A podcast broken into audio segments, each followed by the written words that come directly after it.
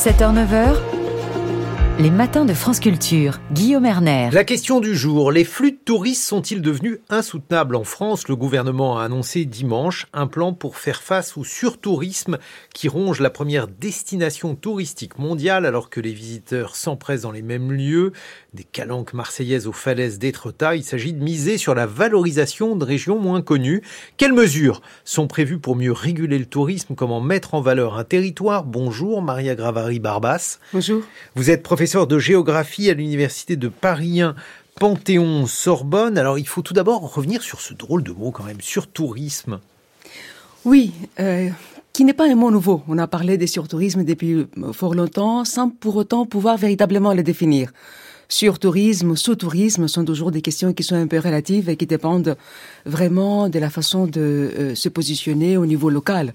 Les habitants locaux et les acteurs locaux. Je préfère moi-même parler plutôt des fréquentations massives qui, euh, je pense, décrivent mieux les phénomènes que nous vivons de façon un peu plus exacerbée aujourd'hui, euh, du fait de tout un ensemble de nouveaux phénomènes qu'on qualifie très souvent de disruptifs, les plateformes de, de location de courte durée, les croisières, euh, les vols aériens low cost, qui font qu'effectivement il y a des pics de fréquentation qui sont parfois extrêmement euh, euh, importants sur certains territoires, hein, au risque de ne pas pouvoir les gérer comme il le faut. Mais alors pendant quelques mois, euh, on a espéré les touristes. Alors maintenant, ils sont de retour largement. On est à peu près à, à quel niveau de fréquentation, Maria Gravari-Barbas? On a espéré effectivement. C'est vrai que cette coupure de Covid, qui a été problématique évidemment pour les secteurs du tourisme, a également donné euh, quelques, enfin l'espoir hein, d'une gestion du tourisme différente. Et finalement, on a vu qu'immédiatement avant, dès l'été 2022, nous sommes revenus dans ce qu'on pourrait qualifier de business as usual.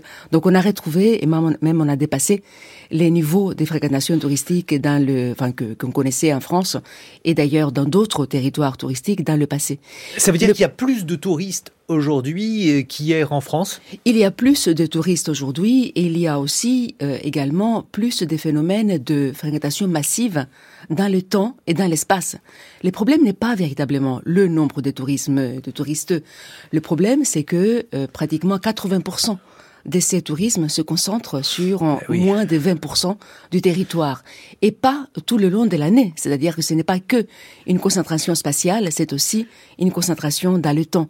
Et donc les mesures du gouvernement visent, et je pense que c'est une chose tout à fait euh, excellente, visent à faire en sorte à ce que euh, ces fréquentations massives soient un peu régulées, soient un peu rationalisées. Mais alors justement, quelles mesures retenir? Alors on a vu par exemple dans les calanques de Marseille, il y a une limitation du nombre de visiteurs. Quel type de mesures peut-on mobiliser, Maria Gravari-Barbas, pour lutter contre le surtourisme? Le dispositif qui est proposé actuellement par le gouvernement euh, concerne plusieurs niveaux finalement d'intervention.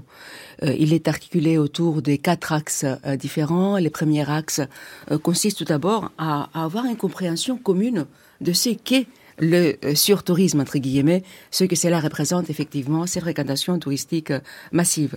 Le deuxième est plutôt axé sur la sensibilisation, sensibiliser les acteurs du tourisme, sensibiliser également les habitants locaux, faire en sorte à ce que les uns et les autres vivent cette cohabitation parfois forcée de façon un peu plus agréable. Par exemple, qu'est-ce que l'on peut faire à, eh bien, à cet égard pour favoriser la cohabitation, parce que bien souvent aussi, ce sont des régions qui vivent du tourisme. Absolument.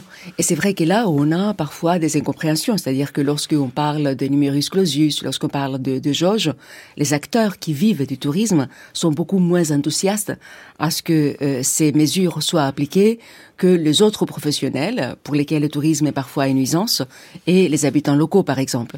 Donc, il faut tout d'abord expliquer au niveau des, euh, des acteurs locaux que euh, quelque part on ne peut pas euh, continuer à gérer le tourisme dans euh, là où une des premières destinations touristiques mondiales avec cette logique du laisser faire.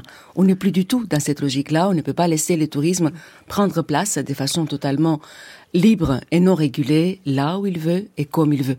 Donc ça, c'est vraiment un message qui n'est pas toujours facile à faire passer. Mais il y a des initiatives dans ce domaine euh, qui ont fonctionné à l'étranger parce qu'on on voit qu'il y a beaucoup de villes euh, dans le monde qui luttent contre ce que l'on appelle maintenant le surtourisme. Je pense par exemple à Venise et on voit que les résultats ne sont pas complètement probants jusqu'ici en tout cas. Non, en tout cas certainement pas à Venise. Il y a plein d'autres territoires qui ont euh, mis en place des bonnes pratiques. Euh, je ne dirais pas aujourd'hui que les résultats sont vraiment au rendez-vous. Il y a encore énormément de travail à faire et c'est pour cela qu'il est vraiment important de parler d'un ensemble de mesures qui ne sont pas que des mesures de limitation qui sont aussi des mesures de communication, des mesures de euh, de connaissance, parce que en fait, ce qui est également extrêmement problématique, c'est que dans ces destinations majeures qu'est la France, et ce n'est pas que le cas de la France d'ailleurs, eh bien la connaissance sur ces pics de fréquentation est encore extrêmement euh, médiocre. Donc, on manque cruellement de données. Lorsque nous avons les données, ces données ne sont pas viennent plus ou moins, je dirais, euh, des, différents côtés, ne sont pas euh, interopérables. Donc là, il y a également un énorme euh, effort à faire. Et c'est autour, par exemple, de cette mesure d'observatoire que le gouvernement propose et qui consistera, dans un premier temps, de bien comprendre finalement pourquoi et comment tout ceci se passe dans l'espace et dans le temps. L'un des discours consiste à dire qu'il faut faire euh, découvrir euh, d'autres lieux que les lieux touristiques habituels, euh, la côte d'Azur, le littoral du Pays Basque, qu'il faut apprendre aux touristes qu'il y a d'autres lieux en France. Mais alors, comment fait-on ça? Est-ce que justement, les lieux fréquentés par les touristes aujourd'hui se sont concentrés? Comment déconcentrer? Ces mêmes touristes, Maria Gravari-Barbas C'est évidemment extrêmement difficile. C'est extrêmement difficile, mais il y a des moyens aujourd'hui. Enfin, il faut arrêter, par exemple, de continuer à faire du marketing sur des territoires, à propos des territoires qui sont très fréquentés.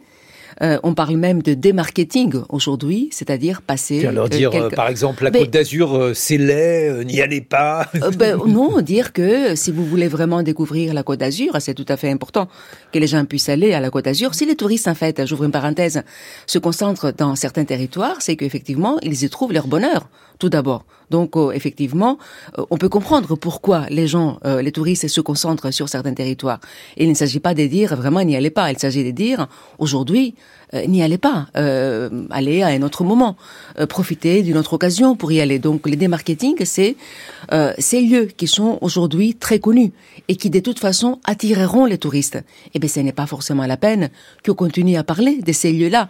En revanche, on peut parler davantage d'autres lieux qui sont tout aussi intéressants et qui sont aujourd'hui beaucoup moins connus parce que euh, ils sont restés un peu à l'écart des flux touristiques au cours des dernières décennies, voire des derniers siècles, ne sont pas aussi connus finalement des touristes euh, locaux, nationaux et internationaux. Et donc euh, cette, cette mesure de démarketing, elle peut avoir certains effets. Effectivement, euh, il y a d'autres mesures qui sont tout à fait intéressantes et qui consistent à aussi encourager les locaux de profiter de ces lieux touristiques parce que on l'a vu également pendant le Covid. Cela a été une période pendant laquelle les habitants locaux ont pu profiter mmh. des lieux qui ne leur sont pas en général, enfin qui ne sont pas accessibles. Donc euh, voilà, il s'agit de faire en sorte à ce que ces deux populations qui en général s'opposent se rencontrent davantage.